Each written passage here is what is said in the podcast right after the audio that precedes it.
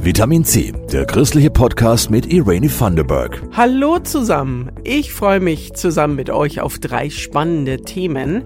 Zwei Jahre gibt es den Krieg jetzt in der Ukraine und wir sprechen heute mit einer Frau, die sich seit dem Kriegsbeginn ehrenamtlich engagiert. Außerdem geht es um den Weltgebetstag der Frauen, der am kommenden Freitag gefeiert wird. Diesmal steht Palästina im Mittelpunkt. Zuerst sprechen wir über das individuelle Recht auf Asyl, das Markus Söder gern abschaffen würde.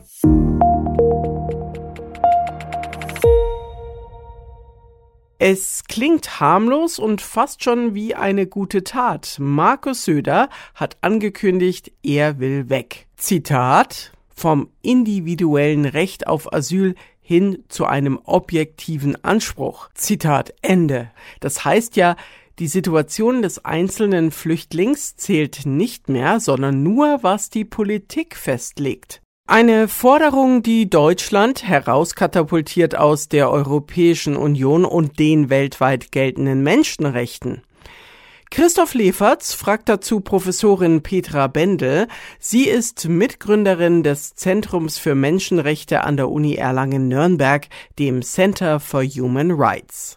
Frau Bendel, woher kommt dieses individuelle Recht auf Asyl? In Deutschland feiern ja jetzt 75 Jahre Grundgesetz und da hat der Parlamentarische Rat beim Verfassen verschiedene Erwägungen im Kopf gehabt, nämlich einerseits im Kontext der Verfolgung der damaligen Sowjetzone Andererseits, so hieß es dann, genießen politisch Verfolgte Asylrecht, weil so viele in der Zeit des Nationalsozialismus keinen Schutz fanden. Juden, die vor den Nazis flohen, politisch Verfolgte, standen vor der Schwierigkeit, dass kaum ein Staat bereit war, sie aufzunehmen. Und sie waren diesen Staaten gegenüber völlig rechtlos. Und viele von ihnen konnten deswegen Nazi-Deutschland auch nicht verlassen. Und ähm, was mit ihnen geschehen ist, wissen wir alle. Eine 1938 von US-Präsident Roosevelt in Evian initiierte Konferenz zu einer gemeinsamen Aufnahmepolitik damals scheiterte und dass wir das Grundrecht auf Asyl 1949 in das Grundgesetz aufgenommen haben, ist die direkte Reaktion auch auf diese Taten und Rechtlosigkeit. Das heißt, damals war es so, dass in Europa, in Deutschland Menschen festsaßen, nicht raus konnten, weil kein Staat sie aufnehmen wollte. Ganz richtig, sie haben keinen Aufnahmestaat gefunden. Und so entstand auf der UN-Ebene die Genfer Flüchtlingskonvention mit dem Recht vor Verfolgung Aufnahme zu finden, aufgrund der Rasse heißt es noch, Religion, der Nationalität, einer Zugehörigkeit zu einer bestimmten sozialen Gruppe oder eben aufgrund politischer Verfolgung hat man das Recht, in anderen Staaten um Schutz zu ersuchen. Wie sah es weltweit aus? Hat da überall gleichzeitig der gleiche Lernprozess stattgefunden? Das war die Genfer Flüchtlingskonvention. Und später dann eben auch auf der europäischen Ebene haben wir in der Charta der Grundrechte der Europäischen Union verankert, Artikel 18 das Recht, um Asyl zu ersuchen. Und auch Artikel 19 sagt, es ist nicht gerechtfertigt, Kollektivausweisungen vorzunehmen. Die Ausweisung von ganzen Gruppen. Und niemand darf auch in einen Staat abgeschoben werden, in dem ihm das Risiko der Todesstrafe, der Folter oder einer anderen unmenschlichen oder erniedrigenden Strafe oder Behandlung droht. Aber warum ist es ein individuelles Recht? Söder sagt ja, man würde lieber einen objektiven Anspruch schaffen. Warum ist das individuelle Recht so wichtig? Das individuelle Recht ist so wichtig, weil ich selbst aus einem Staat kommen kann, wo nicht ganze Gruppen verfolgt werden, sondern ich persönlich verfolgt werde. Es kann auch sein, dass in einem Staat bestimmte Regionen eher betroffen sind. Und deswegen haben wir auch im Bundesamt für Migration und Flüchtlinge in Deutschland, wir gucken auf der Grundlage des Völkerrechts, des EU-Rechts und des deutschen Rechts ganz genau nach, ob eine Person selber tatsächlich verfolgt ist. Mhm. Okay. Jetzt haben wir also einerseits einen sehr hohen Rechtsanspruch und auch ein Heeresrecht, was dann vor 30 Jahren auch schon mal eingeschränkt wurde im Zusammenhang mit dem Jugoslawienkrieg. Wie beurteilen Sie die Diskussion, die im Moment läuft, das Asylrecht noch stärker einzuschränken? Die Diskussion ist erschreckend, dass dieses hohe Gut zusehends in Frage gestellt wird und dass es sogar eine regelrechte Kampagne gegen das individuelle Recht auf Asyl gibt. Es ist dabei zu beachten, dass der Kern des individuellen Asylrechts ja nicht mal nur in Deutschland liegt, sondern es liegt eben in der Genfer Flüchtlingskonvention und zwar in dem Gebot der Nichtzurückweisung. Nichtzurückweisung heißt, dass niemand in eine Situation abgeschoben werden darf, in der Gefahr für Leib und Leben droht, Verfolgung droht, Folter oder unmenschliche Behandlung droht. Und das ist ein menschenrechtlicher Standard, der in vielen Verträgen enthalten ist. Eben in den Verträgen der Europäischen Union in der EU ist er sogar durch zahlreiche Verordnungen und Richtlinien fixiert, die in Deutschland Vorrang vor dem nationalen Recht haben. Das heißt, Deutschland könnte einer solchen Verpflichtung nur dann entgehen, wenn es aus der EU austrete und sogar noch mehr, schließlich aus der Europäischen Menschenrechtskonvention. Und da muss man sich ernsthaft überlegen, ob man das will. Das lassen wir so stehen. Petra Bendel war das, Professorin und Mitgründerin des Zentrums für Menschenrechte an der Uni Erlangen-Nürnberg.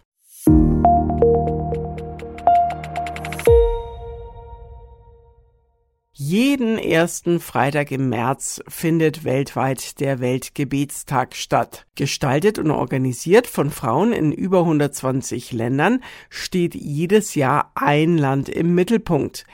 Das Land, um das es sich am 1. März dreht, ist Palästina. Das Motto durch das Band des Friedens. Micha Götz berichtet. Dass in diesem Jahr Palästina das Land für den Weltgebetstag ist, das ist tatsächlich Zufall, so Heidi Sprügel, die seit Jahren bei der Organisation des Weltgebetstags sich engagiert. Und man wusste schon bei der Festlegung, dass das Thema sein soll, ertragt einander in Liebe und der Frieden ist das Band, das euch zusammenhält. 2017 bei der Weltkonferenz wurde das diesjährige Motto festgelegt. Ertragt euch einander für viele in der aktuellen Situation nicht passend. Diese Ermahnung, die Paulus an die Epheser damals geschrieben hat, die ist eine Hoffnung. Es gibt Frieden, um den ihr bitten sollt und der soll sich wie ein Band wieder neu zwischen euch knüpfen. Redaktionell wurden kleinere Anpassungen im Begleitheft vorgenommen, aber die ursprünglichen Texte der palästinensischen Autorinnen sind inhaltlich unverändert geblieben. Den größten Unterschied gibt es beim Titelbild. Das ursprünglich farbenfrohe Bild wurde ersetzt durch das Weltgebetstagslogo. Und der Grund ist, dass man festgestellt hat, die, die das Titelbild gestiftet hat, die ist eine Hamas-Anhängerin hat sich da positiv zu denen in den sozialen Medien geäußert und das wollte man dann auf gar keinen Fall abdrucken und so verbreiten. Einblick in die Länder zu bekommen, in die Kultur, in die Gesellschaft, in die dortige Religiosität. Auch musikalisch ist es jedes Jahr spannend, in fremde Klänge einzutauchen. Ja, ja, die das haben, haben wirklich schöne arabische Melodien, also meist so ein bisschen melancholisch, bisschen auch, dass die Sprache mal ausprobiert werden kann. Dieses Yaraba Salami ist zum Beispiel eins.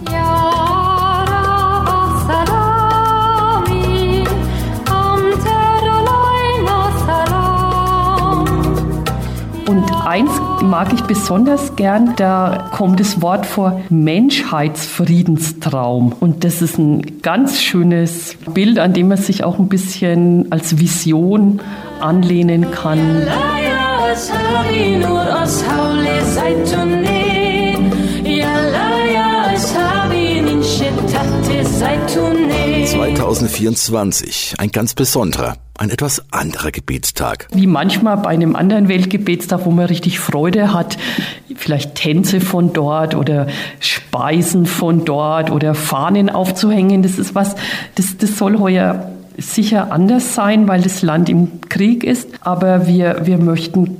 ganz deutlich den Frieden und das Gebet und den Finger hochhalten. Das ist mir heuer ganz wichtig. Teilnehmende Gemeinden der Region kann man direkt auf der Internetseite des Weltgebetstags nachlesen. Und genau diese Internetseite haben wir euch verlinkt in den Show Notes zu dieser Folge.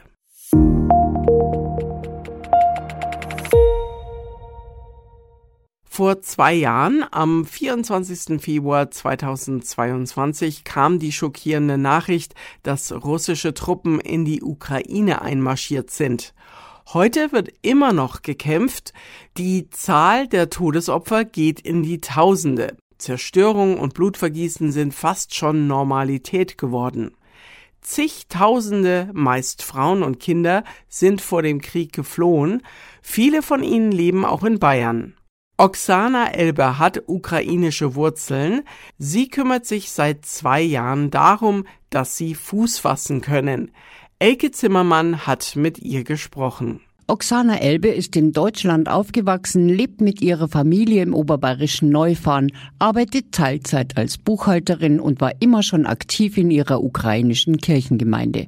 Vor zwei Jahren war sie außer sich. Ich hatte Albträume ohne Ende, als würde ich selber dort sein war selber erstaunt, dass es mich so mitgenommen hat, obwohl ich ja hier aufgewachsen bin. Trotzdem wurde sie sofort aktiv, besonders als die ersten Flüchtlinge ankamen. Also am Anfang war ich ja am Bahnhof und habe übersetzt die Neuankömmlinge, für die halt äh, das erste, wo sie unterkommen können. Parallel dazu hat sie Hilfspakete gepackt und bald kam die Anfrage, ob sie mitmachen würde, bei ihrer örtlichen Lebenshilfe einmal die Woche Kaffee anzubieten für die Ukrainerinnen.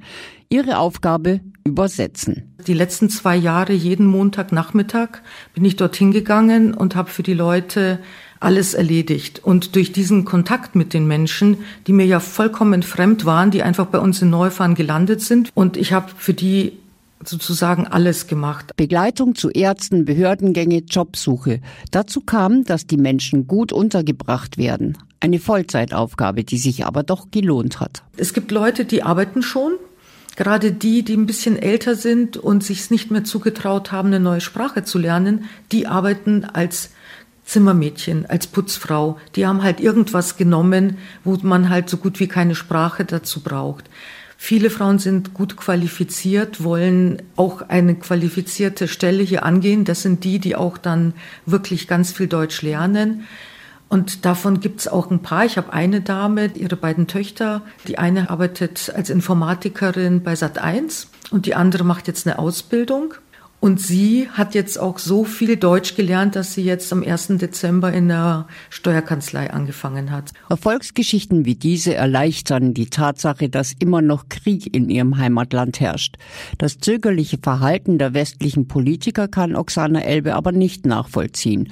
Und sie hofft, dass irgendjemand Russlands Präsident Putin in seine Schranken weist. Solange er das Gefühl hat, dass er schießen kann, so viel er will, und die Leute müssen es über sich ergehen lassen, wird er nicht aufhören. Aber das ist Weltpolitik. Im Kleinen lässt sich aber Oksana Elbe nicht aufhalten, in ihrem Umfeld weiter dabei zu helfen, dass sich ihre Landsleute in Bayern besser zurechtfinden.